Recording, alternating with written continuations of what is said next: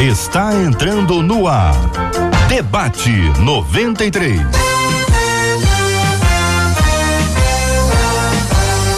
Realização 93 FM. Um oferecimento Pleno News. Notícias de verdade.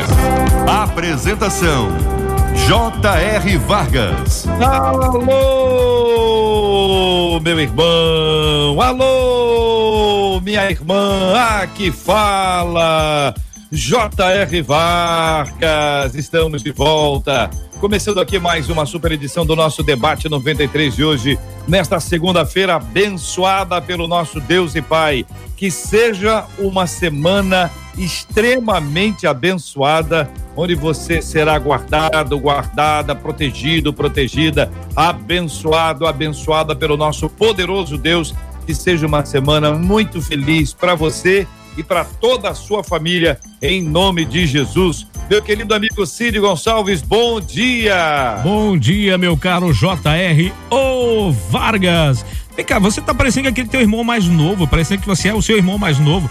O que, que você tá fazendo? Tá ficando cada vez mais jovem, amigo? O que que é? Meu querido Cid, você é uma bênção, você é uma pessoa extraordinária. Você é meu amigo de longa data, Verdade, você verdade. é nota 10 e meio. Família, família, família. Estimados amigos. Aquele abraço, meu querido Outro Cid. amigão, Deus abençoe, meu bom debate. Bom dia para você que está acompanhando a gente aqui já pelo Facebook da 93 FM. Tá no Face, seja muito bem-vindo aqui. Sua participação com a gente é muito importante pelo Facebook da 93 FM, também pelo nosso canal do YouTube, YouTube da 93. Seja muito bem-vindo também aqui entre nós, no nosso site radio93.com.br. Sua participação sempre muito especial. Bom dia para você que nos acompanha pelo rádio em 93,3 também pelo nosso aplicativo o app da 93 FM, claro, sempre nas plataformas de streaming aí. O nosso debate 93 é só procurar debate 93 e depois escolha qual é o programa que você quer ouvir outra vez e você ouvirá sempre com uma qualidade muito especial, a qualidade 93 FM. Bom dia, Marcela, abre a tela aí, minha gente. Bom dia, J.R. Vargas. Bom dia aos nossos queridos ouvintes. Mais uma semana. Glória a Deus. Que a gente viva essa semana em novidade de vida, porque com o nosso Deus tudo é novidade. Glória a Deus por isso. Nosso Benção WhatsApp. por isso. A turma participa com a gente, porque também aqui o Debate 93, que tem a novidade, né, JR? Todo programa é um programa, cada programa é uma bênção a ser compartilhada e vocês participam com a gente. 21 é nosso código 96803 8319 21 96803 8319. Benção puríssima, Marcela. Vamos conhecer aí as nossas feras, abrindo as telas, conhecendo as nossas feras do programa de hoje. As nossas feras estão chegando pra gente para mais um super debate. Ao lado do JR está a tela da nossa menina da tela, pastora Patrícia Andrade. Logo abaixo dela, a gente tem a tela do pastor, do doutor Luiz Fernando Gevaé. E ao lado dele, a tela do pastor André Câmara. Todo mundo preparado para mais um super debate 93. Maravilha. Vamos conhecer o nosso tema 01 do programa de hoje, Marcela. Enquanto isso, eu vou dar bom dia à pastora Patrícia. Seja bem-vinda à nossa menina da mesa de hoje. Bom dia, JR. Bom dia, debatedores. Marcelinha, bom dia, povo lindo que está conosco na audiência desse debate. Que seja um programa extremamente edificante. Em nome de Jesus. Pastor André Câmara, bom dia, bem-vindo, meu irmão. Alegria, JR, todos os ouvintes da 93, também a pastora, pastora Patrícia, doutor Jevaé, todos que estão conosco. Uma alegria estar com vocês novamente. Doutor Luiz Fernando Gevaé, bom dia, querido, seja bem-vindo. Grande JR, você quer me matar de saudade, é isso? Se me leva, você leva tanto tempo a me chamar nesse programa que eu estou aqui exalto. Tô, você sabe que eu tô magro, né? Dá para ver que eu tô magro, o cabelo tá curto. Aí as pessoas me perguntam: o que, que é isso? É jejum? Eu disse, não, é a crise. A crise. Sem cabelo. Arranquei os cabelos já. E emagreci muito. Bom dia, pastora Patrícia, minha querida Marcela, Zé Campos. Bom revê-los. E vamos ter um programa abençoado hoje. Bem alegre para. Isso, isso, boa palavra. Alô, estúdio, como é que tá o áudio aí? Vê se tá tudo ok, maravilhoso, tudo aí, tranquilidade. Sempre bom, querido ouvinte, ter você com a gente aqui. A sua participação é fundamental, é muito importante. Vamos interagir e vamos conhecer o tema 01 do programa de hoje. Uma das nossas ouvintes escreveu dizendo o seguinte: Olha, nós estamos nesse processo de retomada da rotina. E aí eu já comecei a temer, porque no meu trabalho, gente, tem muita conversa errada. Só que o pior é que eu acabo me deixando levar. Eu não me sinto bem. Só que eu não consigo não participar. E eu participo dos assuntos sim. E aí ela pergunta: o que dizer sem ser mal educada para evitar as más conversações? Qual deve ser a postura do cristão em situações assim? E quando quem gosta da fofoca e da maledicência é o crente? Pergunta ela. Ô Marcela, você usou um tom assim, eu não, não sei se você. Ah, eu? eu? Eu achei que você usou não, um tom. Não, usei tom nenhum, só dei vida Todo mundo negócio. concordou comigo, tá vendo? Sem falar nada, ó. Só falei isso, ó. Todo mundo concordou comigo. Por que eu será? quero fazer uma pergunta inicial para os nossos queridos debatedores. Quando alguém diz que o outro é maledicente, este também é maledicente? Depende para quem tá falando. Normalmente, viu? Posso falar? Pode. Tá livre a palavra, né? Normalmente, as pessoas veem nos outros os seus próprios defeitos, né? Então, é muito comum a pessoa dizer, ah, fulano é muito egoísta. Pode ter certeza que aquela pessoa também é muito egoísta. Tudo que você enxerga nos outros são defeitos que muitas vezes não consegue enxergar em você. Ou falta de qualidades ou características, não vamos chamar de defesa, vamos chamar de características, porque tudo isso pode ser mudado, né? Só que quando você só enxerga para fora, né, você não consegue mudar o outro. Né? Você gostaria que o outro mudasse. Quando você olhar para dentro, você consegue mudar a tua atitude. E mudando a tua atitude, até a neurociência ensina que o efeito do, do neurônio espelho faz com que o outro mude também. Se você quer ser generoso, se você acha que fulano não é generoso, seja genero, generoso com a pessoa, ele vai te retribuir. Se você está vendo que uma pessoa é maledicente, não seja maledicente com ele. Seja uma pessoa de boas palavras, né? Uh, sem ser o justiceiro, né? Aquele chatão, né? Que é o cara que diz, não, sobre isso eu não falo. Tá? Porque eu acho que você só pode fazer a diferença você está no meio. E você está no meio, mas tem uma palavra uh, diferente e você saber ouvir sem opinar, o que é difícil, eu chamo isso de conversinha, né? E de vez em quando a conversinha parece que vem com melodia, né? Tocando uma flauta, né? Uma coisa, um violino. Mas como é que foi? Mas foi isso mesmo? Não me diga. Vamos orar por ele, né? Para que ele seja livre dessa praga. Nós crentes também somos humanos, né? Então de vez em quando tem suas escorregadas, mas o ideal é que a maioria das palavras sejam positivas, sejam boas e você dê o exemplo. Tô quietinho aqui. Eu, eu não vou falar nada. Então, eu, eu, eu vi assim no tema que a primeira coisa que ela fala, ela faz um, um meia-culpa, né?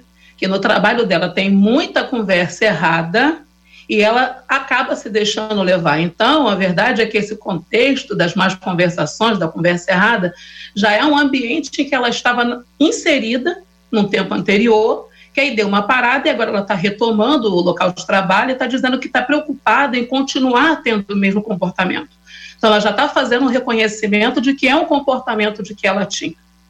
Então, a verdade é que quando você entende que esse já é um comportamento anterior que você tinha, que é um comportamento que não agrada a Deus você sendo crente, por mais que a gente, a gente realmente tem que buscar levar isso com leveza, porque o ambiente de trabalho é um lugar que a gente está todo dia, né? e você vai ter que conviver com aquelas pessoas e a maledicência delas não pode contaminar você e nós temos que ser os influenciadores do ambiente onde nós estamos.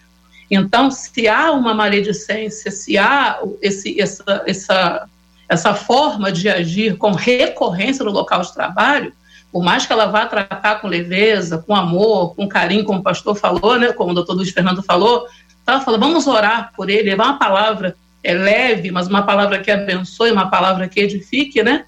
é, é, realmente o que ela precisa nesse momento é se posicionar e abrir mão daquilo que ela já sabe que não é o procedimento que ela deve ter.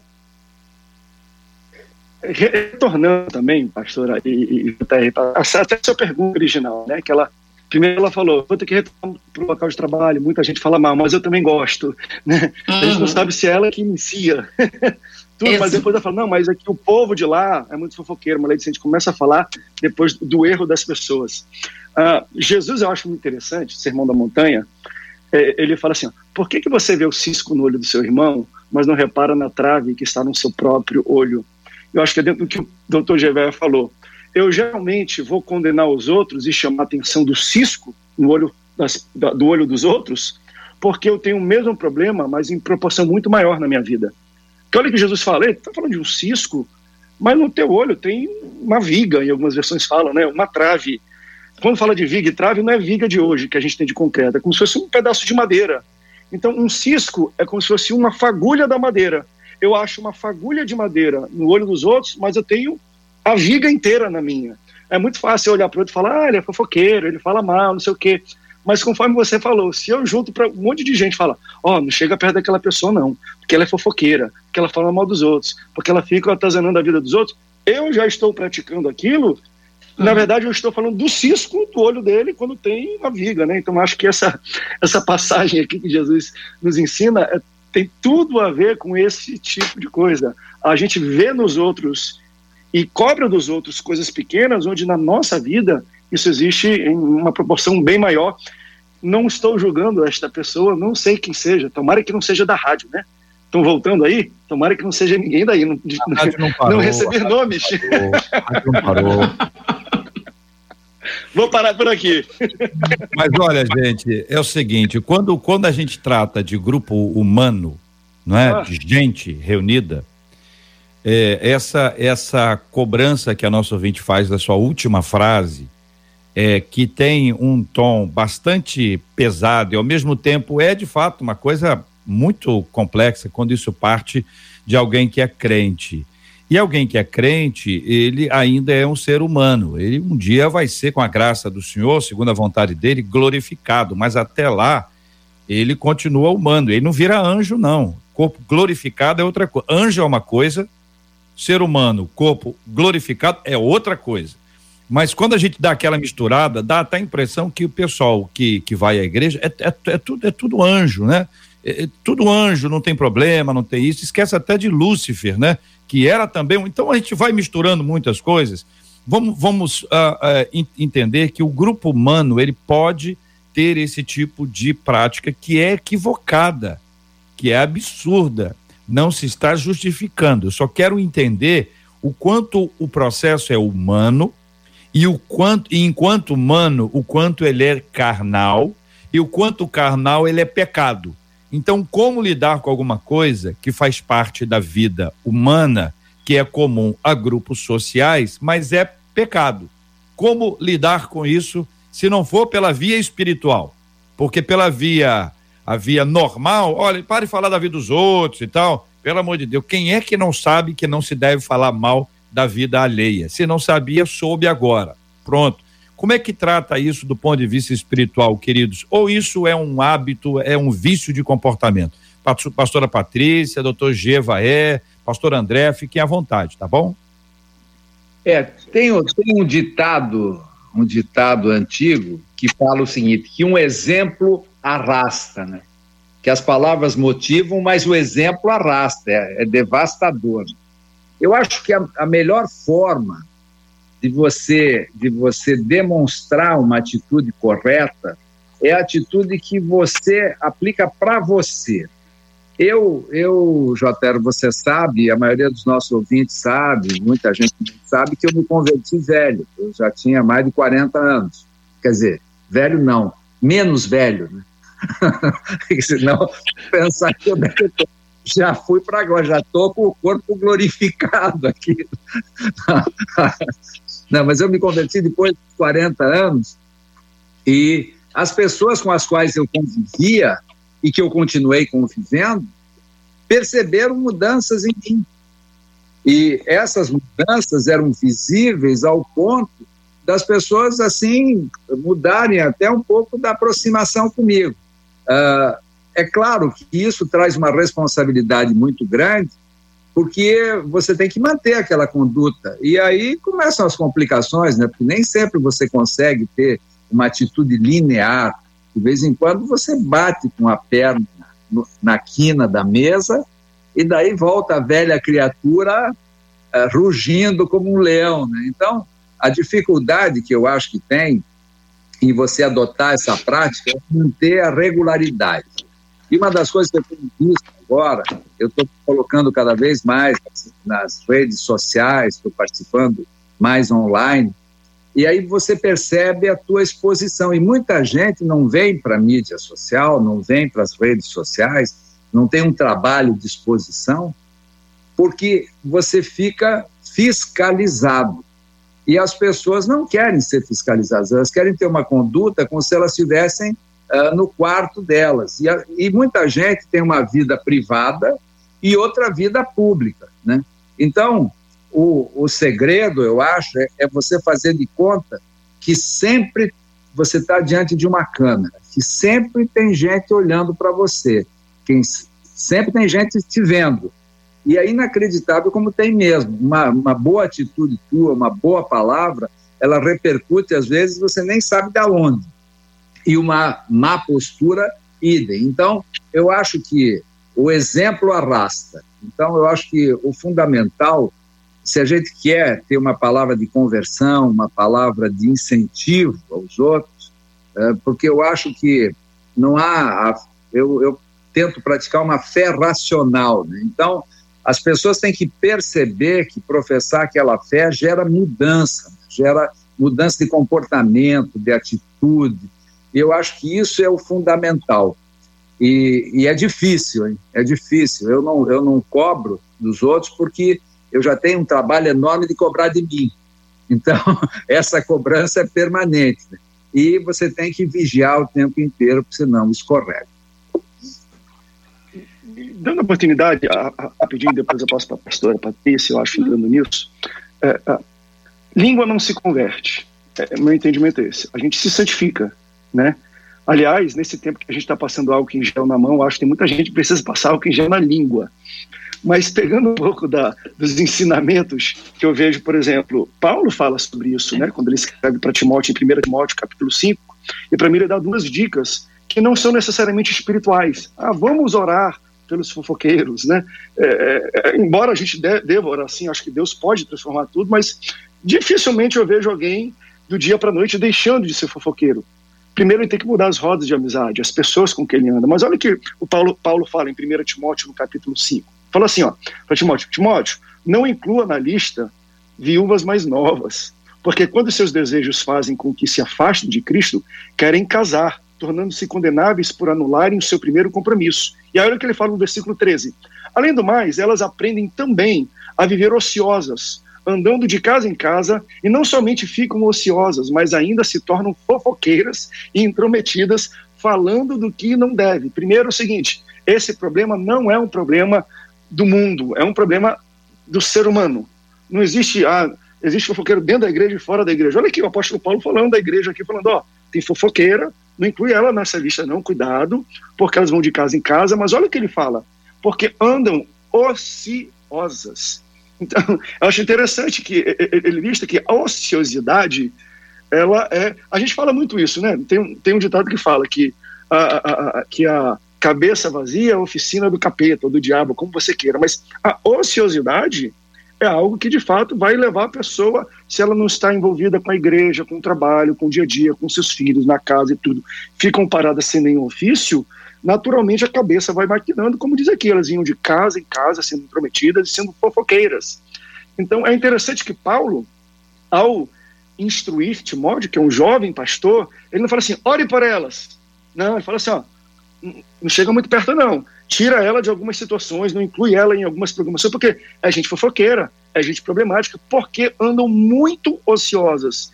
Então, tá aí um primeiro conselho. Ande primeiro com pessoas que não são fofoqueiras, porque nós somos o resumo das pessoas com quem nós andamos. Então, uh, eu sempre falo isso, eu falo assim, a sua oração combina com quem você anda, Não adianta você buscar santificação e você só andar com gente imunda. Não adianta você buscar prosperidade e só andar com gente avarenta. Não vai acontecer. Então, está sobre o seu poder, a sua escolha, você decidir com quem você anda. Até dentro do seu trabalho. Ah, mas eu trabalho com gente assim, não interessa, você pode entrar no cubículo, mas você decide e você é termômetro ou termostato do ambiente que você está. Segundo, não ande ansioso, ocioso, não ansioso, ansioso também não. Mas a ociosidade é um dos grandes problemas que eu vejo o apóstolo Paulo escrevendo para Timóteo. O problema dessas mulheres são ociosas, como não tem nada para fazer, não tem no que pensar, não tem no que manter o seu foco, vão saindo de casa e casa sendo fofoqueiras. Então acho interessante como Paulo não trata como algo 100% espiritual, ele trata como algo, ó, corta algumas amizades e alguns comportamentos que aí você corta a sua fofoca. Eu concordo com, com o pastor André, a gente realmente deve escolher com quem a gente anda, com quem a gente faz aliança, né? É isso então, aí. a nível, a, nível, a nível pessoal, realmente, nós somos, um, um, um, nós somos influenciados pelas pessoas que nós convivemos e também somos influenciadores.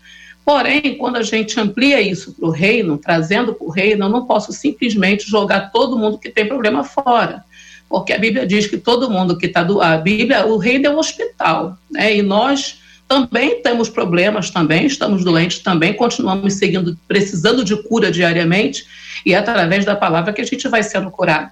Mas nós também podemos ser influenciadores e instrumentos de cura para a vida de outras pessoas. Eu estava meditando quando a Marcela mandou esse tema para mim, em Provérbios 2, a partir do, do versículo 1 até o versículo 15, é assim um texto que fala que nós precisamos buscar a sabedoria. Então, com relação à ociosidade, quando eu busco a sabedoria de Deus, quando eu me encho de Deus, eu vou olhando para dentro de mim, enxergando o que não está plainado com aquilo que eu estou buscando, enxergando, começo a enxergar aquilo que, que não está dentro de mim correto, no prumo daquilo que eu estou buscando para a minha vida, que é andar segundo Cristo andou, porque se eu sou cristão, eu sou pequeno Cristo, eu tenho que refletir quem ele é ainda que não em perfeição total, porque eu sou humana e os defeitos ainda habitam em mim, eu não sou completamente aperfeiçoada, e como o JR falou, a gente não está no corpo glorificado, então estamos tendenciosos ainda a pecar, porém justificados e buscando aperfeiçoamento disso através da sabedoria. E Provérbios 2 tem um texto que fala aqui, é, é, assim, que eu achei lindo, né? Que ele reserva plena sabedoria para os justos e, como um escudo, protege quem procura viver com integridade. Então, a verdade é que os, esse escudo de proteção está liberado para nós, está a nosso dispor. Resta saber se nós queremos usar esse escudo, essa sabedoria que vem do alto, que produz o conhecimento e que vai nos permitir sermos flexíveis na mão do Senhor para alcançarmos essa sabedoria e essa transformação. Então, realmente, é questão de decisão, é questão de decidir não ser influenciado, é questão de decidir influenciar, mas também é questão de, de decidir amar e se colocar a serviço de Deus para que o próximo seja alcançado. Eu tenho a tendência de trazer assim, uma, uma reflexão para nós com base no seguinte: é, o quanto rotular alguém, quanto rotular alguém também é pecado o quanto trazer uma palavra clara sobre um, uma pessoa, dizer, fulano é isso, é estabelecer que Deus não é capaz de mudar alguém, que Deus não é capaz de transformar. Vejo nos textos bíblicos uma tendência de falar do pecado e não de um pecador especificamente, afinal todos são igualmente pecadores com exceção de Cristo.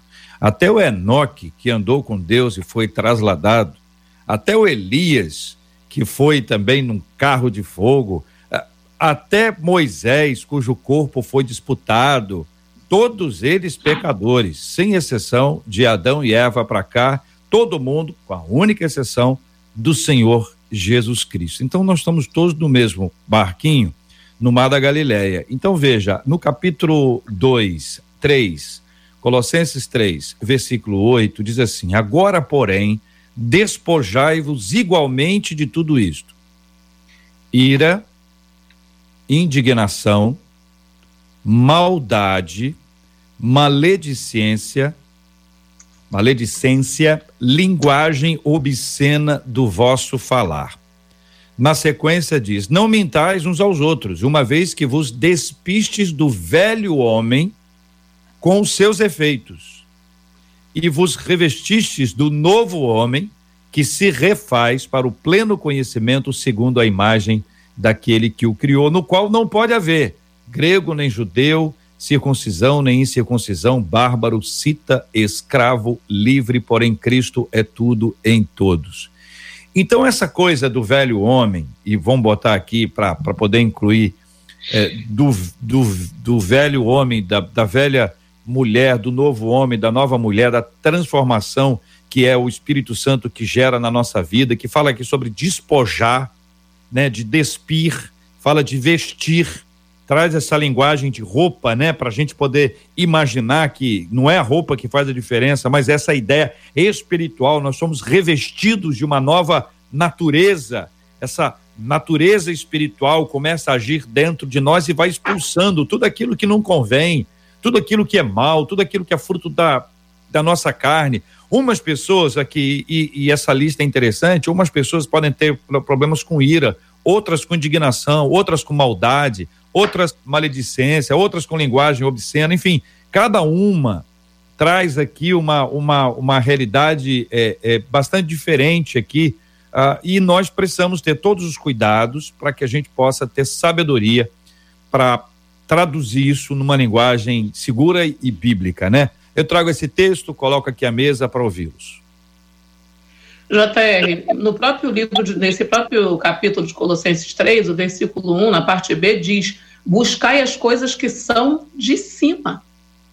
Então, realmente, esse processo do se revestir né, dessa nova criatura, desse novo ser, e se despojar daquilo que é, são características, como o doutor Luiz Fernando falou, do velho homem, né, porque o egoísmo, essas, e todos, tudo aquilo que foi citado aqui no texto, essas características são características do velho homem, somos nós que temos que decidir que isso não vai mais fazer parte da nossa vida, para que o processo de transformação e regeneração do Espírito Santo possa avançar em nós. E aí o versículo 1 é perfeito quando diz: se você já está ressuscitado com Cristo, buscai as coisas que são de cima.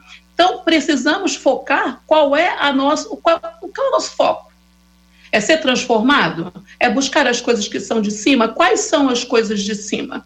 É ter o discernimento do que é de baixo, do que é de cima e realmente se despojar de tudo isso, abrir mão por decisão para que o Espírito Santo possa encontrar em nós massa maleável, para que o novo homem se implante em nós verdadeiramente. Mas a questão é decisão humana, é espiritual, é espiritual, mas Deus não obriga ninguém a ser liberto. Deus não pega ninguém e fala assim, vai ser liberto agora tapa. Não, a gente tem que decidir pela libertação, dizer para o Senhor que deseja isso, buscar essa mudança, buscar essa transformação para que o Senhor possa agir em nós. Ele nunca vai nos obrigar a mudar de vida, nunca vai nos obrigar a ser libertos. Nós devemos desejar e ele certamente fará. Mas não é um processo, é, vou botar aqui, André, entre aspas, natural, embora ele seja sobrenatural. Quer dizer, quando Cristo entra, não gera mudança. Se entrou o Espírito Santo, não gera a, a, as mudanças. O, o que que falta para que exista de fato uma mudança? Em qualquer uma dessas áreas aqui, mas o nosso foco hoje está aqui dentro de maledicência e linguagem obscena, que a gente não sabe que conversa que tem lá é, né, pelo relato que o ouvinte nos encaminha, são coisas indevidas. Isso pode ser sobre a vida do outro, ou pode ser até uma linguagem torpe, a, com, conversas que não são é, adequadas para as pessoas que já conhecem o, o, o, o evangelho. Entendeu, André?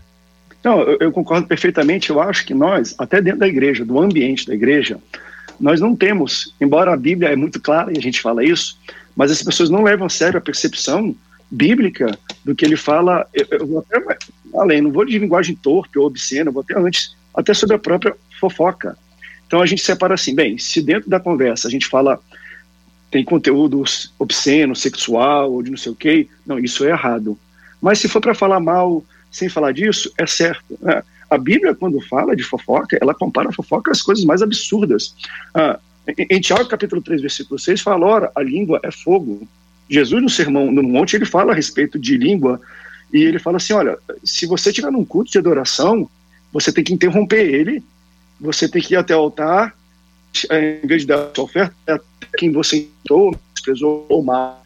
Isso, para mim, inclui se for linguagem obscena, se não for linguagem obscena, qualquer tipo de coisa, e você pede perdão, você se reconcilia e depois você vai entregar a sua oferta. É, é a foca é algo tão sério, independente do nível dela. Se for algo obsceno, se for obsceno, então, já é latente. Mas entende, para nós que vivemos num ambiente muito cristão, a gente entende que fofoca é quando entra nesse ambiente mais obsceno e, e, e mais absurdo de maledicência mesmo, de linguagem obscena. Mas uma linguagem mais branda, não, isso aí tá tranquilo, tá de boa. Não, não. Né? É, o Espírito Santo molda? Sim, eu acho que ele molda, mas junto com o Espírito Santo é o ambiente que é criado ao redor da gente. Né? O Espírito Santo usa outras pessoas, ele encaminha, ele tira pessoas, uh, da, da, enfim, do nosso meio e coloca novas pessoas para nos ajudar a criar hábitos também. Né? Aquilo que eu falei, é, é, a conversão vem e tem, mas a santificação é um processo. E esse processo ele vai passar uh, pelo próprio Espírito Santo me incomodando, vai passar por pessoas próximas falando, ó, oh, é errado aquilo que você está falando, ó, oh, você está andando com pessoas erradas, ó, oh, não anda com essa pessoa, não. É, é Para mim é, uma, é um conjunto de coisas. O Espírito Santo por si só pode ajudar? Pode, e vai. Eu acho que muitas pessoas que têm o Espírito Santo dentro, se você ouve linguagem obscena, maledicências, falando de maneiras indevidas para as outras pessoas, é natural que você não vai se sentir bem. Por mais que você teve uma vida pregressa que era normal isso, é para mim é natural. Mas o grande problema é que quando a gente não fala de coisas obscenas e está fazendo uma fofoquinha também feia, será que a gente se sente mal quando alguém fala um palavrão ou coisas obscenas ou não? Eu acho que não tem dois pesos disso não.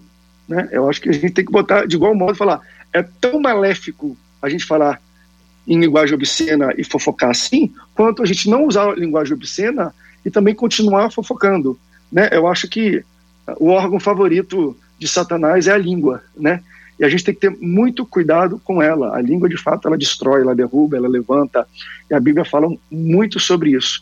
E se a gente tem tem que já se preocupar, a Bíblia fala e se refere com a língua de Satanás como uma língua de ferro, né? Ela é dura ela machuca uma língua de ferro. Mas, meu amigo, tem tanta língua aí que é, parece a língua de Satanás, que é a língua de ferro, que derruba, que ajuda, que, que, que destrói pessoas. É, eu acho que é um trabalho conjunto. O Espírito Santo gosta de incluir pessoas no trabalhar dele na Terra. Por si só ele faz? Sim, mas neste quesito específico, eu vejo muito o Espírito Santo trabalhando através do ambiente, das amizades, das rodas e das pessoas que ele coloca na nossa vida que eu adoro participar desse programa porque eu aprendo muito. Agora, vocês precisavam me poupar um pouco, precisavam botar gente pior um pouco junto comigo para eu poder pelo menos ficar falado. Só me botam craques aí, né, entendeu? E ainda você coordenando e provocando de uma maneira muito especial e inteligente me deixa assim meio preocupado com o que eu vou falar. Mas o que eu, pelo que eu entendi da tua provocação, Uh, uh, a ideia que eu tenho, pela minha vivência, pela minha experiência, etc., já com 30 anos, 30 e poucos anos de, de prática cristã e de conversão e tal, eu entendo que o processo de conversão, como você mesmo disse, ele é definitivo, ele vem e fica, ele toma conta de você e é irretornável. Agora, uh, o dia a dia as preocupações, as coisas, os interesses, as dificuldades, as decepções, isso e aquilo. E aí também concordando com o que a pastora Patrícia falou, a importância de você ter uma autodeterminação, né? de você ter uma consciência de que você, que cabe a você buscar os melhores caminhos, e também o que o pastor André fala. Uh, você pode facilitar a tua vida ou dificultar. Eu não digo que se você tiver uh, amigos uh, que, que se, se deem ao trabalho de praticar fofoca uh, e até coisas piores, né? Você uh, vai se contaminar, mas é muito mais difícil de você se manter na tua linha. Se bem que eu acho que é perfeitamente possível isso, porque o selo lá do Espírito Santo está em você de maneira indelével. E aquilo que todo mundo falou aí, quando você eventualmente escorrega, é, você tem uma autoconsciência daquilo imediata, você sabe que está errado. E essa essa autoconsciência que eu acho que é a mais complicada de você enfrentar. Porque você sabe que você não tem nem a quem atribuir, não tem justificativa. É aquela no, no direito a gente a gente chama da rainha das provas, né? Você se confessou, né? Daí não tem, né? não adianta nem produzir prova em contrário, você já está condenado. E esse negócio da maledicência, da mentira, da linguagem é tão complicado que hoje o Brasil está vivendo aí com esse negócio de fake news, né? A, a criminalização disso, criminalização para as pessoas irem presas mesmo, para cadeia, por inventarem falsas notícias ou por in, interpretarem e divulgarem de forma criminosa, uh, vamos dizer, fatos que não são verdadeiros ou mesmo fatos verdadeiros que sejam deturpados. Então, hoje em dia, até por uma questão de autopreservação, é importante saber o que você fala, e principalmente aí nas redes sociais, que todo mundo está dentro, o que você compartilha. Então, uhum. o ideal, porque tem gente que diz o seguinte: não fui eu que falei, eu não estava lá, mas vou compartilhar aqui só com o meu grupo restrito, só com o grupo da igreja. E isso hoje também tem repercussões no mundo jurídico, que nos obriga a todos nós. Eu vou Mas, fazer doutor, três sabe, perguntinhas aqui. Sim, André, vai você primeiro. Não, não. É, fake news é, é um nome bonito e americano para fofoca, né?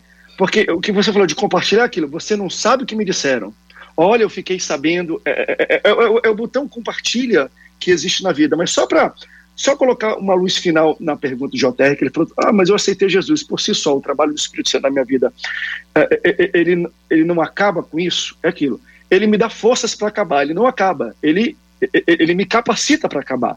Martinho Lutero falou assim: ó, pensei, e olha que ele não está falando de conversão, ele já está falando de batismo em águas, que é, que é algo já mais até público, né? É um nível mais, ó, já estou pronto para batizar. Ele fala assim, ó, pensei que o velho homem tinha morrido nas águas do batismo, mas descobri que o infeliz sabia nadar. Ele até usa humor. O infeliz sabia nadar. Agora eu tenho que matá-lo todos os dias. Para mim isso resume muito o trabalhar do Espírito Santo na minha vida. Ei, eu, eu te dou forças e te capacito para você matar esse homem que gosta de fofocar, de falar linguagem torpe. Por si só, é aquilo, né? Ele vai tirar a amnésia, vai tirar a minha linguagem. Isso não acontece, né? O cara, já vi casos parecidos, mas não é.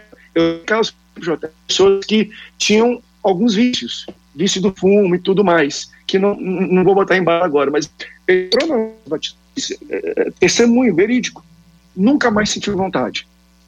Já tem pessoas que eu acompanho da igreja, que são batizadas, e fala, pastor, eu estou com um problema disso. Vamos lá, é dia após dia. Você tem que matar todos os dias. Não é a água batismal que vai matar o velho homem, não. Se como fala Martinho Lutero, o infeliz sabe nadar. Então você tem que se decidir e o Espírito Santo te capacita para você matar e tratar isso todos os dias. Muito JR, bem. dentro Muito dessa, dessa vertente, só, só um versículo, né? Segunda Pedro 2, fala que, no versículo 20, né? Depois de terem escapado das corrupções do mundo pelo conhecimento do Senhor e Salvador Jesus Cristo, foram outra vez nele, nelas, envolvidos e vencidos.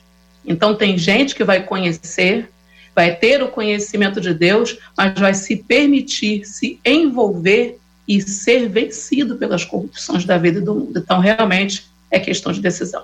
Muito bem, eu faço aqui a primeira pergunta aos nossos ouvintes de como é que eles estão acompanhando a gente quem está aqui no Face, quem está no WhatsApp, quem está aqui no YouTube. Vocês estão vendo a gente aonde? Vocês estão vendo a gente pelo celular, estão vendo no computador, estão vendo no tablet, estão vendo na televisão. Conte aí pra gente, ah, pelo, ó, vamos lá, pelo rádio, pelo, ta, pelo celular, pelo tablet, pelo computador ou televisão. De onde que vocês estão conectados conosco aqui com a 93 FM? Manda aqui para a gente pelo nosso WhatsApp, pelo Facebook, pelo YouTube, que é sempre muito legal a gente ter a sua participação. Duas outras coisas agora voltadas tanto para os nossos ouvintes quanto para vocês três. A primeira delas é o seguinte: o ouvinte fala ah, sobre uma questão de educação aqui. E me parece que algumas pessoas têm dificuldade com isso. ela se sente mal educada quando dá um corte, ainda que educado, em alguém. Ou quando ela se levanta e sai, porque, ah, como a Bíblia diz, as más conversações corrompem os bons costumes, então eu não quero ser corrompido. Quando aquela roda que era inicialmente de esclarecedores se tornou a roda de escarnecedores. Vou me levantar vou me retirar. Não, mas eu, se eu fizer isso, vai ficar muito chato. As pessoas vão reparar, aí vão dizer que agora eu sou santarrão. Olha, que olha lá, não pode falar nada perto dele ou perto dela. Vocês sabem como, para algumas pessoas, ter uma atitude de enfrentamento é difícil. Então, eu queria que vocês eh, nos orientassem, nos instruíssem a respeito desse tema. A segunda pergunta para vocês três que vale também para os nossos ouvintes, é a seguinte: supondo, supondo, por hipótese, a vida de um cristão tivesse, fosse partida ao meio, supondo que fossem 20 anos, só para dar uma ideia é, é, fácil aqui. Os primeiros 10 anos vai do ano da conversão até o décimo ano. Os, os segundo 10 anos vai do décimo primeiro ano até o vigésimo ano e a pessoa morre. Na experiência de vocês, o problema da maledicência ou das más conversações, elas acontecem na primeira metade ou na segunda metade? Isto é, é no novo crente ou no crente velho? Ó, vou responder pelo final aí. Eu acho que acaba na terceira metade, entendeu?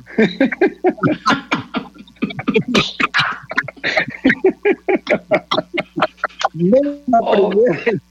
Na terceira, quando já esgotou o tempo, daí acabou. Pronto. Quem está livre, livre mesmo, é quem já está na terceira metade. Mas a dificuldade é maior para qual, qual grupo? Ah, eu acho que na segunda metade. Sabe por quê? Porque uh, eu, não, eu não gosto de citar a Bíblia, porque, primeiro, eu sou eu sou péssimo em me lembrar onde está a referência. Eu acho lindo essas coisas de você citar a Bíblia e dizer o, o capítulo e o versículo, etc. e tal. E tem né, gente que faz isso com a maior tranquilidade. JR é um, pastor André, pastora Patrícia também.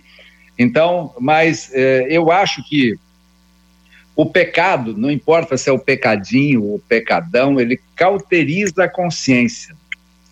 Então, ele vai minando a tua consciência. Então, eu acho que uh, o crente velho, ele se acha mais seguro. Eu já sou hoje um velho crente velho, entendeu? Então, é, você sente que você está firme, você está bem, etc. Mas o problema é que se você der uma bobeada, você cai. E não cai pequeno, não. Cai do tamanho que você tiver. E os exemplos estão aí, as pencas, né? Você vê gente que pô, não pode, não podia acontecer com essa pessoa, com aquela, com essa, né, com esse personagem até. Né? Então, eu acho que é, eu acho que é mais é, é, é difícil a todo tempo se manter firme, né? Mas eu acho que, e também aqui, como meu próprio advogado em causa própria, eu acho que na segunda metade é mais, é mais difícil de se manter. É mais André fácil. E Patrícia? Infelizmente, há uma mentalidade implantada em muita gente que a gente conhece, né? É, antiguidade não, antiguidade não é posto, isso é um fato real. Né? Então, não importa se você tem 5 anos de evangelho, 15, 20, 30 ou 50. O pecado bate a porta de todo mundo. Né? Só que realmente, como o doutor Luiz Fernando falou, há algumas pessoas que, pela passagem do tempo e por estarem há muito tempo professando a fé cristã, sentem uma determinada segurança no âmbito da salvação. E como a gente falou naquele texto ali em 2 Pedro, começam a se envolver com coisas da vida e são vencidos por essas coisas que não agradam a Deus. Então, infelizmente, a gente vê maior recorrência desse comportamento, respondendo a segunda pergunta, realmente das pessoas que têm mais tempo de caminhada. Agora, o triste é que exatamente o, mais, o maior tempo de caminhada no Evangelho pelo maior conhecimento de Deus, pela maior intimidade, pela maior comunhão, por tudo, pela oportunidade de andar há mais tempo com Deus, é exatamente o que deveria propiciar que o passar do tempo fizesse o nosso processo avançar e nos fazer sermos aperfeiçoados pela passagem do tempo. Mas, infelizmente, pela experiência, são as pessoas com mais tempo de evangelho que têm essa cauterização da mente. E aí, André? Olha, eu acho uma pergunta muito difícil de responder, talvez estou tentando me esclarecer aqui pensando em algumas passagens bíblicas, eu acho. Uh, eu acho que é igualmente, talvez concordando com todos, mas eu acho que é igualmente difícil para todos. Uh, uh, reconhecer, eu acho que é igual para todos. Tratar que talvez seja diferente. Talvez para uma pessoa que está muito tempo, ela não quer se expor tanto. Ah, tenho tanto tempo de evangelho, vou me expor agora, depois de X anos dentro da igreja, a, a, buscar o pastor e falar que eu tenho um, um problema quanto a isso. Né? Eu acho que para reconhecer, eu não vejo muita diferença. Eu acho que todos entendem, reconhecem buscar ajuda, que talvez seja algo um pouco mais complexo de você entender e colocar um pouco seu ego na frente. Ah, eu. E, e isso não é só para fofoca, acho que para qualquer situação. Dentro da igreja, você vê que as pessoas que têm mais tempo de evangelho têm uma dificuldade de barreira muito maior de quebrar um pouco daquela questão de, poxa, eu tenho 30 anos, se eu for pastor, dizer que eu tenho esse problema elementar, o que, que ele vai pensar de mim? Já um novo convertido, alguém que está agora, falou, estou cheio de erro mesmo, é bom que o pastor já saiba, já me trata desde o início, né? para mim, para reconhecimento é igual, mas para uh, iniciativa, de fato, quem tem mais tempo uh, acarreta que ele não quer se expor tanto. Ainda, ainda nessa linha, depois a gente vai para aquele outro, outro assunto, só para poder incrementar, incrementar um pouco mais e, e, e, e tentar achar essa fórmula aqui. A pessoa já tinha o hábito da fofoca antes da conversão. Hum Aí ela tem um encontro com Cristo, o que estava escuro agora foi clareado, o Espírito Santo mostra aquilo que está ali. Então ela tem uma luta. Ela está lutando contra aquilo. Ela, ela era escrava, agora ela é livre. Mas a liberdade não quer dizer que ela não tenha luta. Ela está lutando contra aquilo. Então a gente vê um grande número de novos convertidos lutando lutando, eles estão lutando. Pedem ajuda, como André disse, eles, eles, eles acompanham pessoas, eles falam e, e eles lutam. E aí, o, esse eu estou chamando de o novo crente. Aí, o novo crente, quando ele vira o crente velho, que lá naquela conta lá que eu fiz do décimo primeiro ano em diante, quando ele se torna o crente velho, ele, ele não luta mais, ele ou, ou ele, crente velho, quando era novo crente, não tinha esse hábito. Mas aí começou a andar com o crente velho. E o crente velho o ensinou. Sabe aquele, aquela história? Vejam bem, os pastores aqui vão identificar G, Gevaé, eu espero que ele não seja incluído, tá certo? Que é o seguinte: o cara é crente novo, o culto demora uma hora, uma hora e meia, duas horas, ele pode estar com, com a vontade enorme de tomar água, mas ele, ele morre desidratado, mas ele não perde o culto. Aí o crente velho. Crente velho, ele está na Tijuca, a sede está em Xerém. Tá... Quis continuar? Com quem que o crente novo aprende que na hora do culto pode levantar, pode ir lá fora tomar água, pode, sabe? Não estou dizendo que a pessoa está desidratada, vai lá. Mas vocês estão entendendo? A irreverência do crente velho influencia o novo crente? É sim ou não, meus irmãos? Certeza. Eu quero só certeza. Eu busco falar em primeiro lugar aqui, porque dá tempo dos meus companheiros aqui de mesa é corrigirem as besteiras que eu falo. É só por isso que eu busco sempre falar no começo. Mas eu concordo, viu, JF? Concordo em gênero e grau. E às vezes, é, o pior é que quando o cara vai, quando o cara está chegando em Xerém, acabou o culto. É. Aí como é que vai fazer? Aceleraram logo naquele dia, entendeu? Então, Mas brincadeiras à parte, que eu acho que acontece também, eu queria acrescentar também uma pimentinha aí para mostrar que eu aprendi alguma coisa convivência com o JR, né? Que é acrescentar sempre uma pimenta a mais. Também tem a questão do cargo na igreja. Porque o crente pode ser novo, mas já tem cargo na igreja, ou pode ser intermediário, entendeu? Então, isso também dá uma certa autoridade, né? E ao contrário de essa autoridade significar uma super responsabilidade, isso é como se fosse um, uma autorização para poder levantar, sair no banheiro, voltar, tomar água, fazer isso, fazer aquilo. Então, eu vou te contar o seguinte: eu vivi, eu vivi é, com lucidez uh, e com maturidade esse processo de conversão. Concordo com tudo que você está dizendo, JR. Aqui é um testemunho meu. Quando me converti, ao contrário, quando terminava, eu podia estar tá desidratado, ainda queria mais. Eu ficava no final do culto, uh, absorvendo aquilo, convivendo, feliz da vida, achando que uh, tinha encontrado o paraíso na Terra. E a convivência faz com que você veja também uh, aquilo que as pessoas acabam uh, se transformando, perdem esse primeiro amor.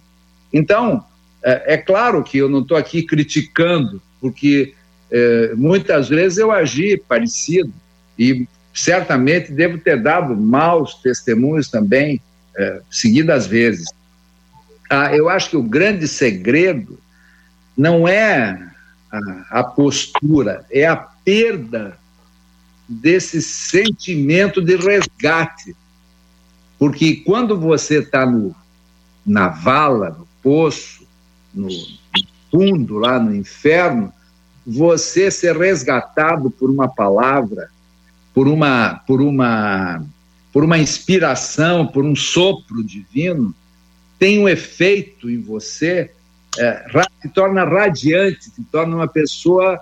É, por exemplo, eu fiquei mais de dois anos no começo da minha conversão, eu não conseguia, no culto, parar de chorar. Por me sentir tão acolhido, tão, tão ah, tão resgatado mesmo. Então, e as pessoas olhavam para mim e diziam o seguinte: pô, esse cara deve ter matado uns 15, mais ou menos, né, pelo, pelo volume de choro que ele tem, né, então, mas eu era extremamente grato e sou até hoje por conta disso, desse encontro. E o tempo vai fazendo com que você, e aí eu concordo com os meus companheiros de mesa, que dizem que você é, é, é o resultado da, das pessoas com quem você convive. Infelizmente, o automatismo que faz com que os mais antigos comecem a praticar no exercício da, da sua profissão de fé, etc., uh, é, começa a, a contaminar e eu não estou aqui justificando, não. Eu acho que a responsabilidade é, é pessoal, individual. Não adianta, isso não vale como justificativa. Mas eu acho que sempre vale a pena você uh, conviver também com gente que está chegando, gente nova, hum. porque vem com uma disposição, com uma energia. E eu tenho 72 anos, então eu estou sempre atento para não me contaminar demais com as coisas das pessoas da minha idade, que já perderam o entusiasmo, perderam a, a vitalidade, perderam a esperança, né? perderam a capacidade de se emocionar, de chorar, de falar a verdade, de se expor, estão sempre blindados, etc. Então, eu acho que a busca pela renovação que eu acho que até é um, é um conceito importante do ponto de vista da fé, é, é um conselho que eu dou para os que já estão velhos e para os que é, estão no processo de ficarem velhos, ou seja, para todos. Muito bem, Marcela Bastos está acompanhando os nossos ouvintes e nós queremos ouvi-los antes de nós encerrarmos. Eu queria pedir, na sequência, que a gente pudesse compartilhar um pouquinho do, do, do, de uma forma educada. E aí vou, vou, vou escolher alguém, tá bom? Para poder, um, um, dos dois, ou a Patrícia ou o André, para poder dizer como é que sai de uma saia justa é, e como é que se impõe. Não é? Como é que a gente sai? A pessoa fica, ah, mas eu, se, eu, se, eu, se eu me levantar, vou, vou, vai ficar sem graça, vai ficar chato. Mas existem circunstâncias que a gente tem que agir. Vamos lá, Marcela. Olha, você quer a resposta de onde os nossos ouvintes estão nos acompanhando?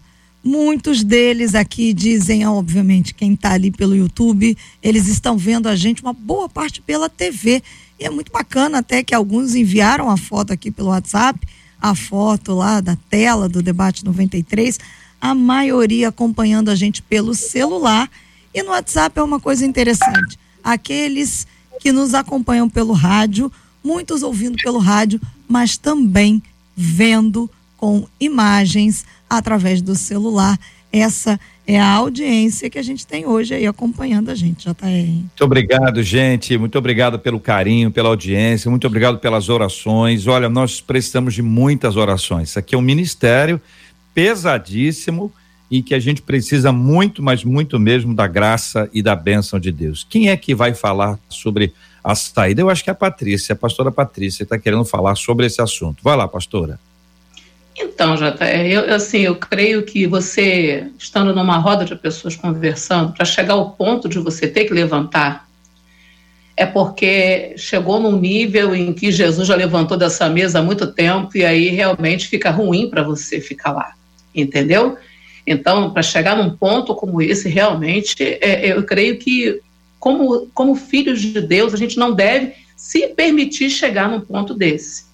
Então, nós não precisamos ser grossos, nós não precisamos ser mal educados, nós podemos e devemos ser educados e polidos, comunicando o nosso posicionamento espiritual, o nosso posicionamento diante daquilo que está sendo falado, daquele contexto que está sendo exposto naquela mesa, sem que a gente ofenda as pessoas, né? Então o assunto está começando a ficar pesado, entrou na fase da maledicência, entrou na, na fase do, do, do palavreado torpe, né? Palavrinhas de duplo sentido, piadinhas com conotação que você sabe que não é o contexto para você. Diga polidamente, gente, olha só, para mim o assunto ficou pesado. Eu, eu sou sincera, JR. Eu tenho amigas, vou falar assim bem rápido, de muitos anos que não são evangélicas, que eu conheci na minha adolescência, onde nenhuma de nós era evangélica. Eu permaneço amiga delas até hoje, porque eu as amo, independente do pecado que elas praticam. Nós nos reunimos, brincamos muito, elas me respeitam extremamente. E quando algum assunto vem para a mesa, elas são as primeiras a dizer: ó, pega leve, porque a Patrícia está na mesa. Sim. A Patrícia é crente, ela é pastora. Sim, então, mas aí, quando... Patrícia, aí tem um aspecto do pastorado, que isso claro que cria uma, uma um impacto. Sim. Agora, quando a pessoa não é pastor, pastora, ela precisa, a despeito de qualquer outro entendimento, se aquele assunto não convém, ela precisa, assim, e, e às vezes é um preço que se paga, não é? Levantar, é um preço que se paga. Tem gente que vai ficar bravo, tem gente que vai dizer que virou santinho, santinha. Sempre. Mas é, é melhor isso do que o contrário, até porque a pessoa cria com você o vínculo em razão da sua coerência. Sim, sim. É? E se chegar ao ponto de você ter que levantar da mesa, posicione e se levante. Mas se sentir que o assunto está ficando pesado, já se posiciona antes de ter que chegar no ponto de sair da mesa. Gente, olha só. É esse é o assunto que não dá para mim. Né? Então, se vocês forem continuar, eu vou ser obrigado. Você já bolidamente disse: olha, para mim não dá. Então, a gente tem que aprender a colocar limite nas pessoas, mas não é colocar limite jogando elas fora, mas dizendo para ela que, apesar de amá-las, aquele assunto não serve para a gente. Muito bem, quero agradecer a presença dos nossos queridos debatedores, pastor André Câmara. Obrigado, meu querido. Deus te abençoe muito, André. Obrigado, JR, pastora Patrícia, doutor Jevaé, Marcelo, todos da Rádio 93. É uma alegria estar aqui com vocês. Só finalizando, dando uma frase que eu acho que é, é muito bonita, e eu acho que todo mundo já viu isso na internet. Pessoas de alto nível falam sobre ideias, pessoas medianas falam sobre coisas, pessoas pequenas falam sobre outras pessoas. Qual tipo de pessoa você quer ser? Deus abençoe vocês. Muito bem. Doutor Luiz Fernando Jevaé, bom dia, amigo. Um abraço. Obrigado, querido. Um abraço para todo mundo aí. Prazer em vê-los. Um abraço, até a próxima. Pastora Patrícia, obrigado, um abraço, pastora. Eu que agradeço, é sempre uma alegria estar aqui compartilhando uma mesa tão seleta. É uma honra, gente. Muito obrigado. Deus abençoe a todos em nome de Jesus. Maravilha. Pastora Patrícia volta já já orando com a gente aqui na 93 FM. Valeu, Marcela. JR encerro aqui com uma das nossas ouvintes pelo WhatsApp dizendo: Olha, gente, eu tinha a mania da fofoca e quando eu fui resgatada por Jesus, eu passei a falar da vida de Jesus. Porque eu vi que não oh. vale a pena falar mal do ser humano ainda que de vez em quando a gente tem uma escorregada, eu me lembro. É. Ah, vale a pena falar da vida do meu Jesus, diz ela aqui, deixando um beijo para todo mundo. É engraçado, né? Você falar da vida do outro é maledicência. Você falar da vida de Jesus é evangelização. Olha que oh, maravilha. Glória. Não é uma maravilha? Sensacional. Obrigado, Marcela. Obrigado aos nossos ouvintes. Olha, hoje volta aqui no microfone da 93 FM, neste aí, onde está a Marcela Basso, do lado de cá, o Gilberto Ribeiro, depois de uma temporada de recuperação por, por onde ele atravessou aí, durante o tempo que ele atravessou aí, o Covid, pela graça de Deus, vitorioso. Sábado eu assisti a live dele com Roberto Vidal, uma live muito interessante, muito instrutiva, deve estar disponível aí. Eu quero dar, Marcelo, as boas-vindas aqui ao Gilberto Ribeiro, pela sua volta aos microfones da 93 e hoje o Vidal também volta às três horas. É isso, Marcela? Confere. Os dois estão de volta hoje. Daqui a pouquinho o Gil entra aqui e assume o comando da 93 FM. Um grande abraço aos dois, sejam muito bem-vindos, parabéns a todos e inclusive a todos aqueles que os substituíram, fizeram um trabalho brilhante, muito abençoado, são queridos colegas preciosos, que Deus abençoe a vida de, todos. E aí nós vamos daqui a pouquinho ter aqui na 93 FM nosso Gilberto Ribeiro totalmente recuperado, rejuvenescido. Estão dizendo aí, Marcela, que ele aproveitou e fez. Como é que chama aquele negócio que aplica assim? É engraçadinho, né? Aplica como é que é o nome? É, é. você não sabe, não? Não, Botox. como é que é o nome desse? Botox, ah, foi isso. Disseram, me falaram que viram uma foto. Isso tem a ver com o assunto de hoje? Acho que tem, né? Eu acho a que um cadinho, não, né? Não devia Ele não tá aqui isso. dentro, não, que a gente tem uma combinação, mas ele tá ali fora já te é. ouvindo, tá? Ele é muito organizado. É. Gilberto, Gilberto não vai entrar no estúdio não, com a Marcela aqui. Passos é. ali, ele é. sai. Ele, ele é protetor, ele, ele, tá Ele é muito cuidadoso, ele, fez isso com o Roberto é. Vidal, Roberto Vidal estava contando isso, então um abraço para ele. É brincadeira, claro, mas é bom dar uma observada, né? Né? Mas enfim, de qualquer forma, estamos aí. Vamos terminar, né, gente? Pessoal, aquele abraço, Deus abençoe, vamos sorrir, vamos aproveitar que esse tempo é importante no meio de tanta luta, dificuldade. A pastora vai orar conosco agora toda vez que eu falo, penso sobre pandemia e me vem à mente assim, o que, que você tira de bom? E eu sempre penso o seguinte, cara, é difícil tirar alguma coisa boa quando tem um quarto que não tem uma pessoa, quando tem um quarto que tem uma pessoa enferma, quando a família está num luto, está lutando.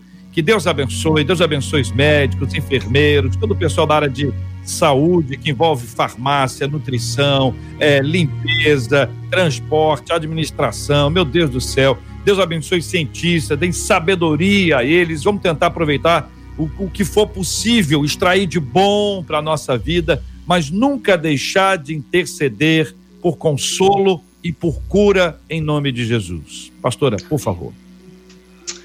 Senhor, em nome de Jesus, nós louvamos o teu nome. Muito obrigada por esse debate. Desejo do nosso coração é que todos aqueles que estiveram conosco possam ter sido edificados através de tudo que foi falado, Senhor, neste dia. Agora, Pai, queremos te apresentar os quatro cantos da terra, Senhor, onde o Senhor sabe o contexto em que a humanidade está inserida desta pandemia, mas de tantas outras dores e lutas, Senhor. Então nós te pedimos, Pai, em nome de Jesus, o teu a tua mão poderosa sobre nós. Senhor, te pedimos que o Senhor venha consolar os, os corações enlutados, que o Senhor venha visitar, Pai, todos aqueles que fazem parte, Senhor, desse pelotão de frente, que tem, tem estado em hospitais cuidando dos enfermos e que, aonde houver alguém num leito de hospital ou numa casa precisando que o Senhor Venha tocá-lo com cura, Senhor, que ele seja alcançado, Senhor, nesse dia. Pai, toma os nossos governantes, aqueles que estão gestando, Senhor, tudo aquilo que é público para que abençoem a nossa nação. E que, em nome de Jesus, o Brasil possa viver um novo tempo, um tempo de bênção e de vitória. Em nome de Jesus, nós assim oramos nessa tarde. Amém e amém. Que Deus te abençoe. Você acabou de ouvir Debate 93.